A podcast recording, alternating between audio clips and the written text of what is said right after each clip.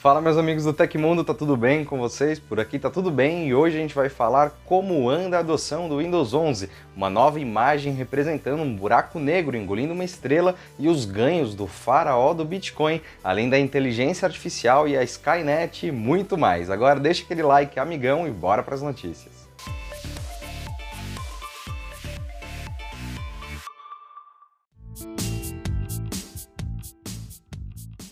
O Windows 11 ainda nem foi lançado oficialmente, mas já tem uma base considerável de usuários. Ao menos essa é a conclusão de um relatório da AD Duplex, que levou em conta a instalação de 5 mil aplicativos em 60 mil computadores na Windows Store para avaliar o andamento da instalação do sistema operacional ao redor do mundo. De acordo com o estudo, 1,3% dos PCs com a loja digital da Microsoft habilitada já estão no Windows 11, seja em uma das versões beta já lançadas ou como parte do programa de insiders. Entretanto, o Windows 10 segue dominante. A atualização 21H1 já está em 38,1% dos computadores, enquanto 36% dos usuários ainda utiliza a edição 20H2 do sistema. Outra boa notícia é a fragmentação cada vez menor do sistema. Apenas 90% dos PCs com Windows 10 estão em versões que foram lançadas antes de 2020. Entretanto, como o estudo não conseguiu puxar dados de algumas versões mais antigas, pode ser que a quantidade de computadores desatualizados seja maior. E o Windows 11 será lançado oficialmente no dia 5 de outubro. E aí, tá ansioso?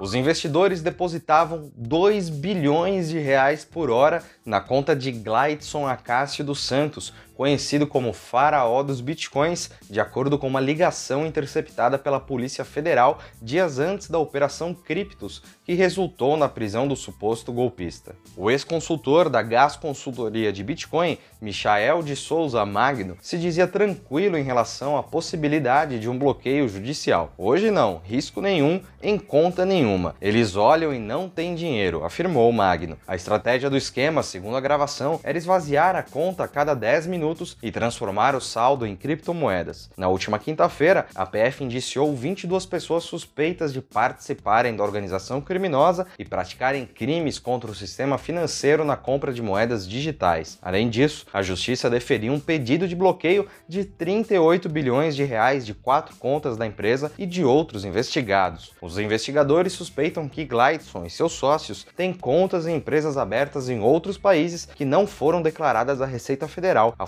Tarefa conta com investigações nos Estados Unidos, Emirados Árabes, Portugal, Colômbia e Malta. Além disso, no Brasil, todas as operações do mercado de criptomoedas devem ser informadas à Receita Federal conforme instrução normativa 1888-19. Você já pensou no que acontece quando um buraco negro puxa uma estrela para dentro dele? Provavelmente você imaginou a pobre da estrela sumindo sem deixar vestígios, certo? Acontece que quando um buraco negro engole um astro tão grande, ele na verdade produz o que os astrônomos chamam de evento de perturbação de maré, uma explosão de radiação gigante capaz de ofuscar a luz de todas as estrelas da galáxia hospedeira do buraco negro por meses ou até mesmo anos. Uma equipe de astrônomos do Observatório Stewart da Universidade do Arizona, nos Estados Unidos, publicou um artigo no periódico The Astrophysical Journal sobre um desses eventos. Eles usaram os raios-x emitidos por uma perturbação de maré, conhecida como J2150, para medir massa e rotação de um buraco negro de massa intermediária. Ele tem massa baixa para um buraco negro, apenas cerca de 10 mil vezes a massa do Sol. Embora dezenas de eventos de perturbação de maré tenham sido vistos nos centros de grandes galáxias que possuem buracos negros supermassivos iguais ou maiores que nossa Via Láctea, dados anteriores nunca foram detalhados o suficiente para provar que possa ocorrer um clarão decorrente de uma perturbação de maré individual alimentada por um buraco negro intermediário. Esse assunto é bem cabeçudo, mas se você se interessou, você pode clicar no link do Tecmundo aí embaixo para ver tudo em detalhes. Gostou da imagem? É bem interessante como isso acontece, né? Deixa a sua opinião aí embaixo. Tentando reverter uma multa antitrust recorde de 4,3 bilhões de euros, que é o equivalente a 27 bilhões de reais. Os advogados do Google apresentaram um argumento à Corte de Justiça da União Europeia em Luxemburgo para justificar o pagamento feito a fabricantes de smartphones para pré-instalar apenas o mecanismo de busca do Google em seus dispositivos. Eles disseram que isso se tratava de um incentivo. Durante o terceiro encontro da audiência prevista para uma semana no segundo maior tribunal da Europa, a alegação visou desqualificar a acusação de concorrência desleal. Os representantes do Google disseram aos juízes que o objetivo da empresa foi apenas conquistar a participação de mercado. A Comissão Europeia, órgão que investiga práticas que possam afetar a concorrência na União, questionou especificamente dois tipos de acordos feitos pelo Google com fabricantes de celulares. Uma dessas parcerias, que exclui todos os concorrentes, previa o pagamento pela pré-instalação do Google Search nos aparelhos, celulares e tablets tablets, prática conhecida como Acordo de Compartilhamento de Receita, o RSA. O advogado do Google, Asimakis Kominos, alegou que os pagamentos não tiveram intenção de excluir a concorrência, mas apenas de encorajar os fabricantes que já ganhavam dinheiro com a inclusão de aplicativos a dar um espaço para o sistema Android. Para o representante legal, tudo não passou de um incentivo para convencê-los a abrir e adotar a plataforma, ao passo que os RSAs ajudaram a manter os preços baixos e competir com a Apple. Apple. Mas esse argumento não parece ter sensibilizado o representante da Comissão Europeia, Nicolas Dan, que rejeitou sumariamente a alegação. Vamos ver onde vai terminar essa história, né?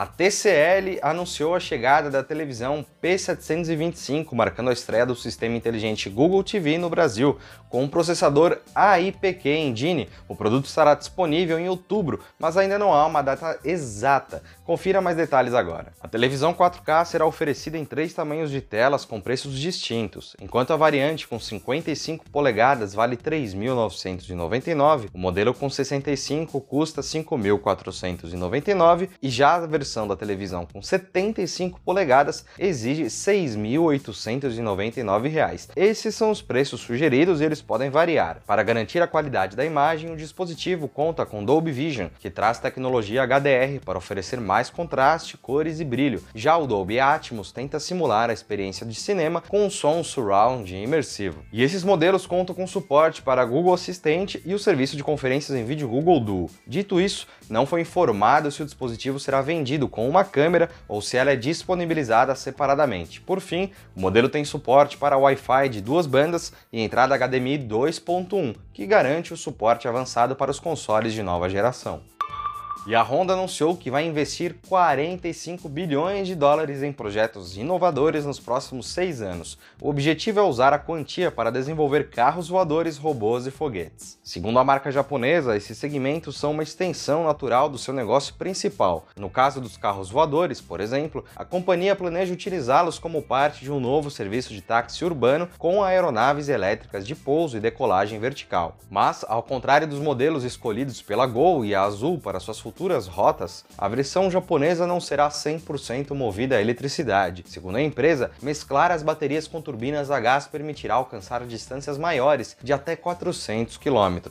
Com essa autonomia, o carro voador híbrido da Honda poderia realizar viagens comerciais de Nova York a Boston, nos Estados Unidos, por exemplo. A ideia da montadora é tomar uma decisão sobre o serviço de táxi aéreo comercial até 2025, para solicitar a certificação e iniciar a operação por volta de 2030. Já no campo da robótica, onde a fabricante possui experiência, ela que criou o Azimo, cuja produção se encerrou em 2018, o plano é desenvolver novos avatares. Esses robôs teriam uma tela no lugar do rosto para a realização de reuniões remotas, além de possuírem a capacidade de interagir com objetos físicos. E em relação às tecnologias de propulsão desenvolvidas desde 2019 pela montadora, o novo aporte será usado na criação de um foguete reutilizável, projeto semelhante ao da SpaceX e da Blue Origin e com essa nave, a Honda pretende realizar lançamentos de pequenos satélites em órbita baixa que poderiam alimentar serviços conectados da própria empresa, entre outras coisas.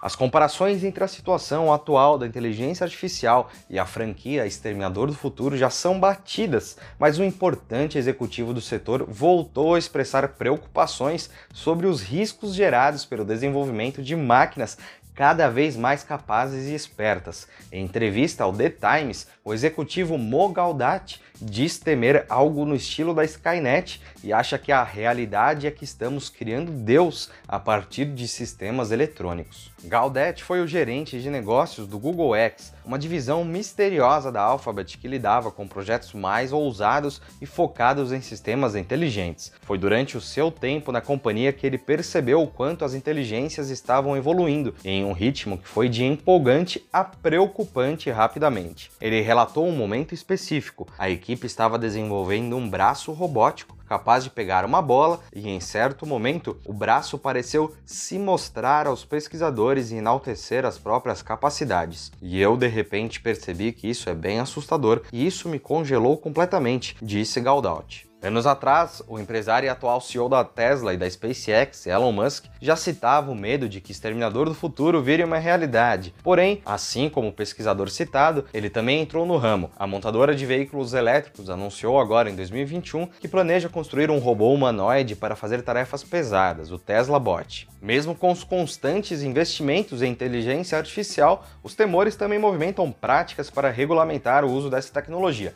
Nesta semana, por exemplo, a Câmara dos Deputados aprovou no Brasil um projeto que visa dar vida a um marco legal para inteligência artificial por aqui. Bacana, né?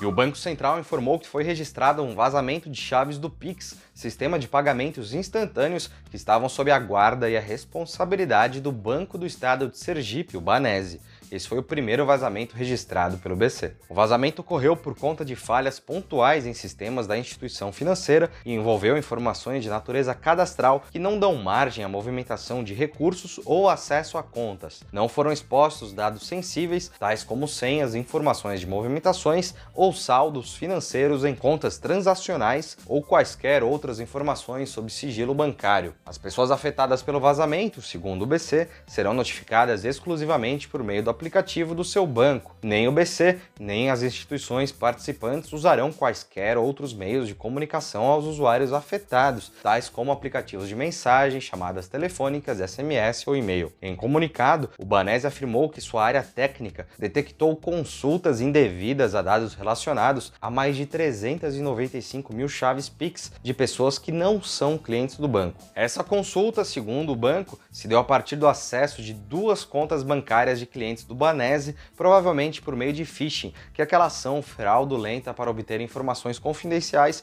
por meio de mensagens falsas no e-mail ou no seu WhatsApp.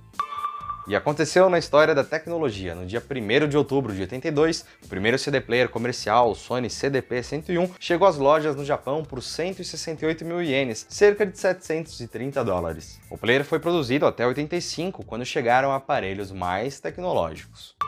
Chegou ao fim hoje no Tecmundo da sexta-feira, vamos todo mundo sexta junto, mas se você ficou com alguma dúvida, aqui nos links na descrição ou no primeiro comentário você vai encontrar as respostas. Aqui quem fala é o Felipe Paião e você pode me encontrar no Twitter pela arroba Felipe Paião. Continuem seguros, sigam as recomendações da OMS, um abração e até amanhã, hein? Amanhã não, até segunda.